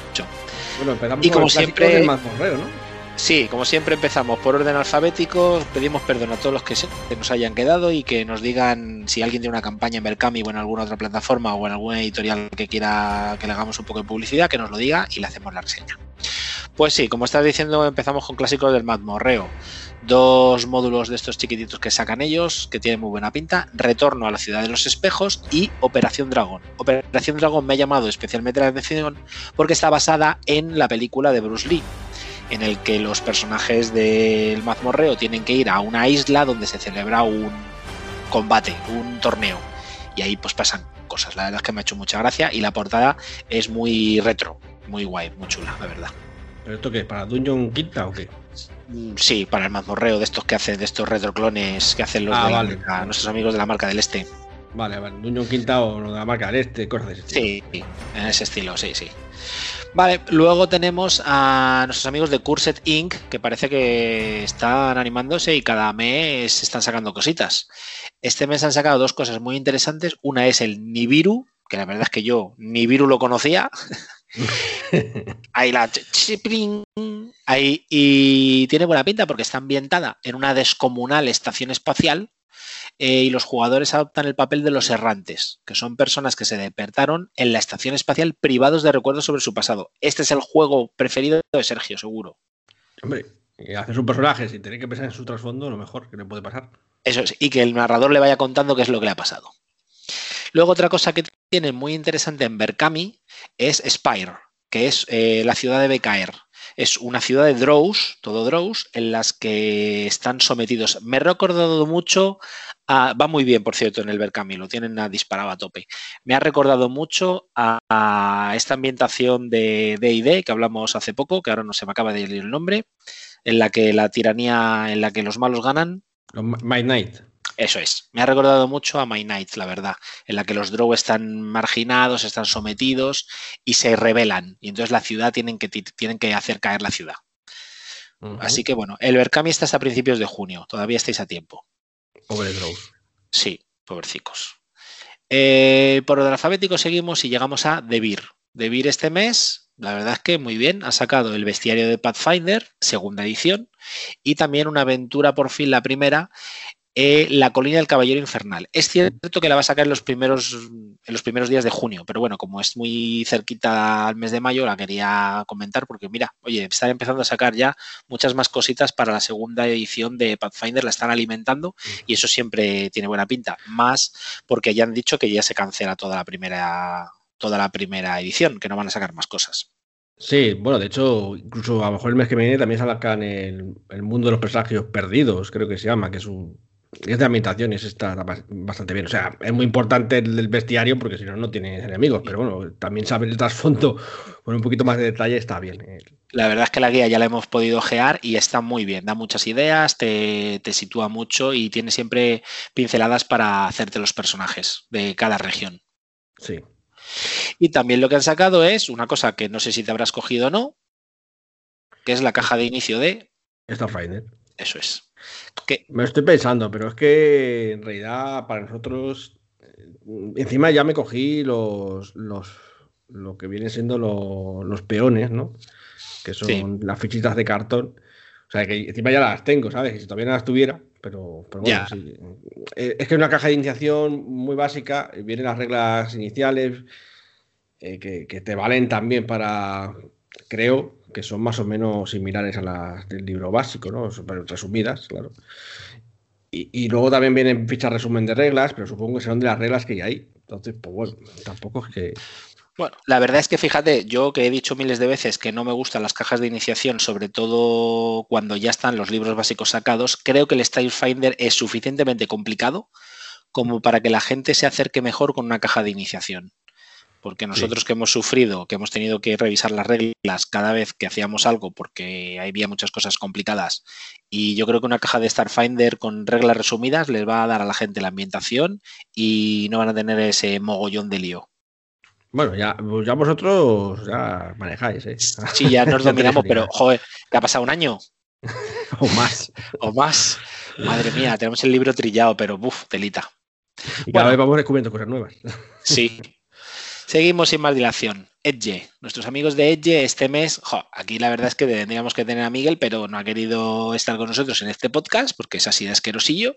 Y le queríamos que nos hablara del Delta Green, que tantas ganas tenía que saliera, y de las No Armies, que los han sacado a la vez. También eh, de su hermanito de Fantasy Flight Games han sacado ya Edge, El Abrazo del Invierno y Cortes de Piedra, que son estas dos nuevas, una ambientación y un módulo para la leyenda de los cinco anillos. Sí, es verdad que lo sacan así siempre. Ahora ya en lugar de un libro entero con la ambientación y con el módulo, te lo sacan por separado. No sé yo si ese es... Hombre, para quien no le interese el módulo, pues está bien, ¿no? Tener Sí, tienes la ambientación bueno, yo creo que les estará yendo bien porque si los siguen sacando, ya llevan dos con este, yo creo que no les estará yendo mal, la verdad. Pues nada, el Delta Green dejamos a Miguel, le lanzamos un órdago y le decimos que cuando se lo lea nos haga una reseña del Delta Green, que tantas ganas de tenía. Sí, el Delta Green, para los que no conozcan, es una especie de spin-off de, la Armada de Cthulhu.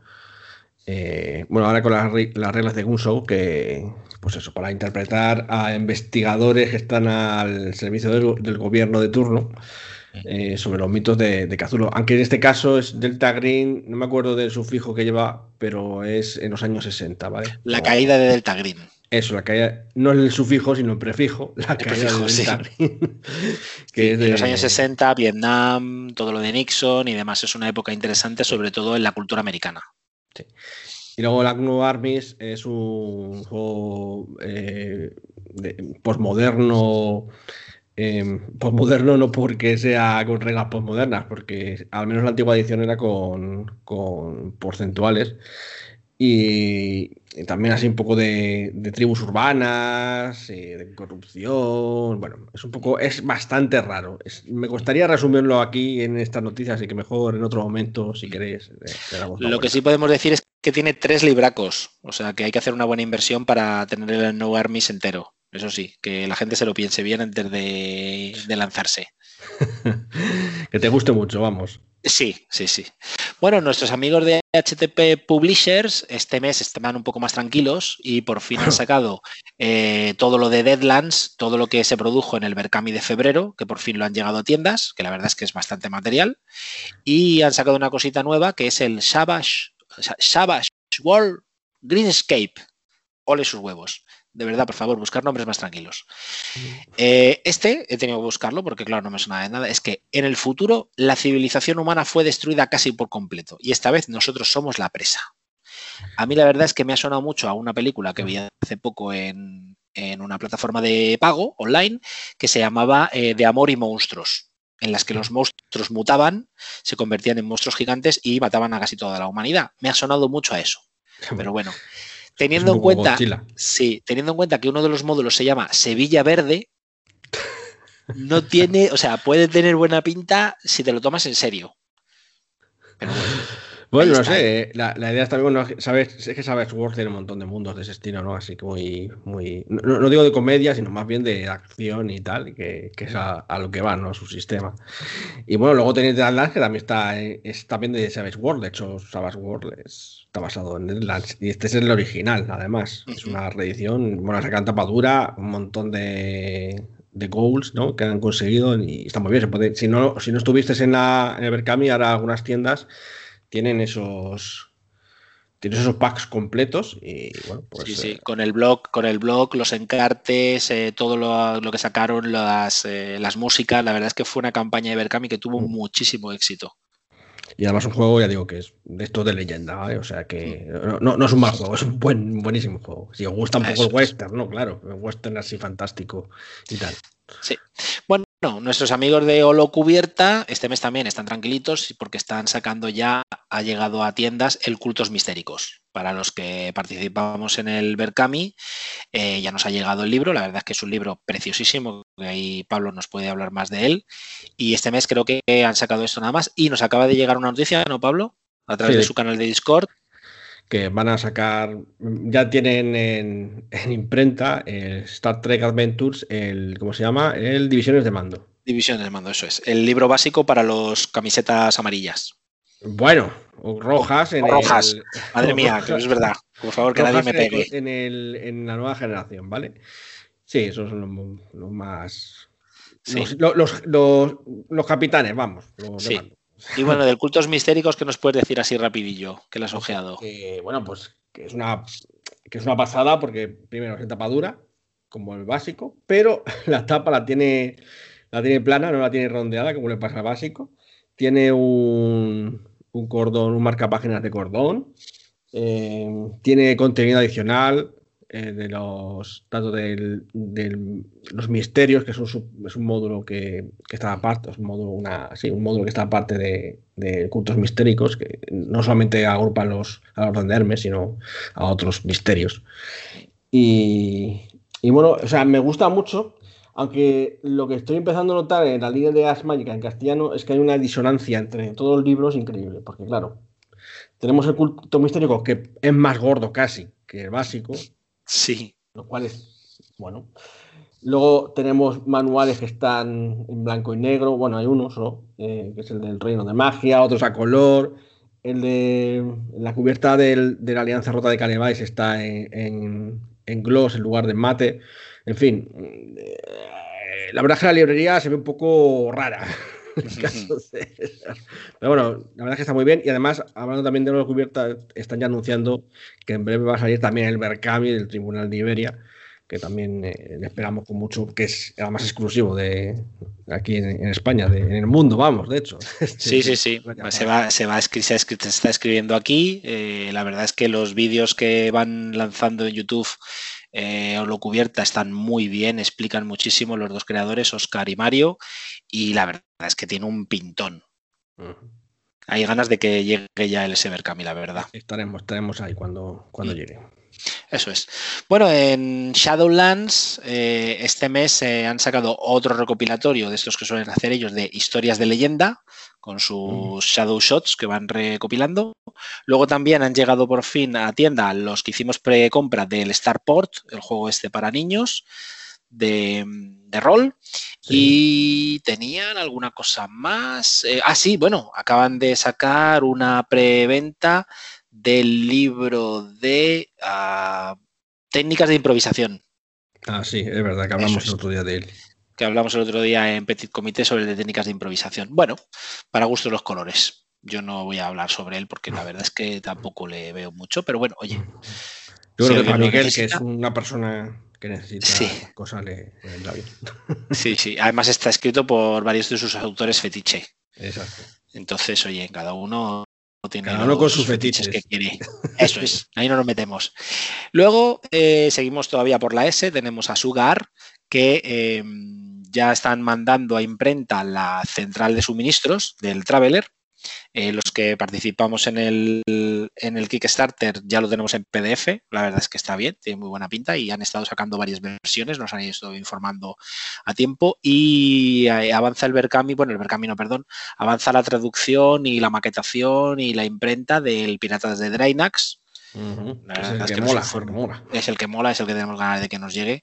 Y aparte han sacado un nuevo Berkami con la línea Impulso, que tienen tres libros. Han sacado la línea Impulso, el manual básico de, este nuevo sistema, el expediente Anunnaki, que ya dijimos de quién era, y Sección Oculta, que es sobre unos investigadores del Museo Arqueológico Nacional. Han sacado estos tres libros en el Berkami.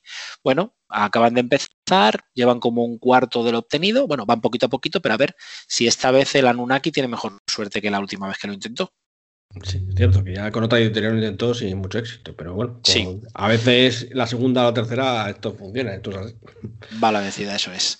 Bueno, pues saltamos de letra y nos vamos a no solo rol, que este mes se han centrado mucho en Aquelarre, han sacado el Bestiarium Hispanae y el Reino del, cuatro- del Cuarto Jinete, que es la tercera parte del Filadón de San Pelayo. Por cierto, acabo de ver que ya está puesto el título de la cuarta parte del Filadón de San Pelayo, que es la última parte que van a sacar, que se llama En Tierra de Elfos. Y han sacado el Inous, que es la segunda parte de una serie de aventuritas de módulos cortitos para el Cultos Innombrables. Y por supuesto han llegado a los que participaron en, el, en su preventa. ¿De qué libro, Pablo? El Forbidden Dance. Pues nada, cuéntanos esa caja que te ha llegado. Bueno, es de- todavía no he podido mirarlo lo suficiente porque hemos tenido unas semanas muy complicadas. Pero bueno, no solamente ya ha llegado los que hicimos la, pre- precompra, por decirlo de alguna manera, sino también a, a las tiendas, así que ya se puede comprar. Y bueno, es un libraco, bueno, son varios libracos, dos libracos, así en tapadura, polipiel, con, pero en blanco, luego son en blanco y negro, eso sí, pero así intentan interpretar como a libros de estos antiguos de, de lectura de la casa de tu abuela. está, está, está chulo, ¿no? Lo del mapa, las pegatinas. O sea, no, no es un juego de rollo superproducción en cuanto a. Bueno, si, si lo comparamos con algo como el Dungeons and Dragons y demás, ¿no? Pero bueno, es- tiene también su, su aquel y bueno, como está así comprimido, está con su cajita y eso pues se ve bien. Luego me sigue chocando un poco, ya sé que venía en el libro eso de que el lenguaje inclusivo que usan, entonces, claro, en castellano suena un poco raro, ¿no? Cosas como leer el manual de la directora de juegos. ¿eh? Pues bueno, ya sabéis que en castellano en teoría el, el singular de masculino sí que se refiere a los dos, a los dos sexos, ¿no? Sí. Porque- pero bueno, en fin, que eh, también se ve bien realmente, ¿no? Está, está curioso. Eh, eh, ya, ya os diré algo más cuando le hinque mejor el diente, porque ya digo que todavía no, no lo tengo muy claro. Muy bien. Pues nada, seguimos adelante y eh, Gil Press, Gil Press este mes nos sorprendía a principios de mes con una preventa en lugar de un Berkami, la verdad. Ah, Bien, del Fate of Chulu, que este Miguel también estaba esperándolo, y pero una cosa rara es que le sumaba el Agón, es decir, los vende los dos en pack. El Fate of Chulu es, si no recuerdo mal, eh, eh, es como Terminator. Estás en el futuro, eh, Chulu ha ganado y tú viajas al pasado para impedir los hechos que desencadenan que Chulu gane. ¿Vale? Chulu, Cthulhu, como todo el mundo lo llame. Yo lo llamo Chulu y punto. Y le han metido el Agón, que es un juego de Grecia. Sí, Me imagino que es un poco más moderno que el Oráculo, un poco. pero bueno, la verdad es que es un poco raro que te metan los dos libros ahí del, del tirón. No tiene mucha relación, a lo mejor si eres un fan de Chulu no te apetece el Agón, o si eres un fan de lo griego no te apetece el Chulu. Pero bueno, oye, cada uno. E- Esto es como cuando te venden ahí en pack no sé qué y, y otra cosa. Y dices, bueno, ¿por qué me dan Sí. las cosas en el supermercado? La verdad que sí. Eh, y luego eh, el Berkami. Nos quedan los Berkamis. Eh, la verdad es que lo acabo de ver y estoy como todavía entre sorprendido, maravillado y con el corazón a 100, porque es, se llama Exertas. ¿Y el Exertas de qué va? Dices, va, de Roma. Bueno, pues un libro de Roma. Pues ya hay varios libros de Roma, ¿no? Está el Weir de, de Savage Wall y demás. Pero es que va de zombies ¿Zombies? zombies. En Roma hay una plaga zombie que se llaman los alzados y tú, como romano, tienes que luchar contra esa plaga zombie. O sea, ¿qué, qué puede haber mejor? Por favor, que la gente se lance al Berkami a comprar ese libro. Ese libro tiene que salir con todos los extras que tenga. Por favor, eso es- tiene que ser una maravilla. Sí, sí. Así que ya sabéis. Los zombies, eso, como decía por ahí cierto youtuber, eh, algo que está muy de moda ahora mismo, ¿no?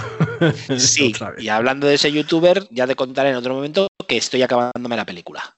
Y ya Bueno. te diré mi opinión al respecto. Para que los que no sepan, estamos hablando de Army of the Death, ¿no? De, Eh, de eso Zack es, Snyder. el ejército de los muertos, la nueva del Zack Snyder, Snyder, Snyder. Snyder, sí, Snyder. Snyder. Bueno, y ya está. Y, buah, bien, Menos mal. tope. Menos Madre mal que mía. ya. y alguna cosa que sobre, nos habremos dejado, pero bueno. Seguro que sí. Tenemos Seguro que sí. ¿eh?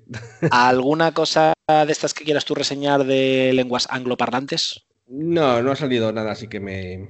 Bueno, ha salido la guía de, de Ravenloft, ¿vale? El- Es la guía cierto. de Van, no sé qué, que bueno, que está. Sí. Dicen por ahí las buenas lenguas, que es el, el mejor suplemento que ha salido para Dungeons a Quinta. Pues mira, ahí lo tenéis. El mejor suplemento para Dungeons Quinta de momento, según muchas personas. Quizá también porque dicen que es el. Lo primero de lo que no se eh, enfoca solamente en arreglar las cosas al pagazo, sino que también un poco, tiene un poco de narrativa. Bueno, ahí, ahí se queda, ¿vale? Y como también se comentaba, se rumoreaba dos nuevas ambientaciones para D&D Quinta, ¿no? Sí, pero no se ha revelado. Se cree que será Everron, muy probablemente. Sí. Y la otra, Dragonlance. Yo espero que sea Dragonlance, sí. Pero Pues- bueno, la verdad es que he rescatado mi antiguo guía de campaña de 3.5, que la tengo aquí, y la verdad es que la veo bien. No sé si, pero bueno, claro, hay que adaptarla a 5, hay que vender libros. Hay que vender libros. Sí, Hay que vender libros. Sobre todo después de haber arreglado sus problemas con, con los autores, ¿no? Sí, eso es. Bueno, pues nada, pues hasta aquí el noticiero, ¿no, José? Eso es, pues nada, eh, señores, que mm, vayan a ustedes a descansar, eh, vayan corriendo a internet y a sus librerías y compren mucho rol. Eso. Y nada, nos vemos el mes que viene. Eso es. Hasta luego. Adiós.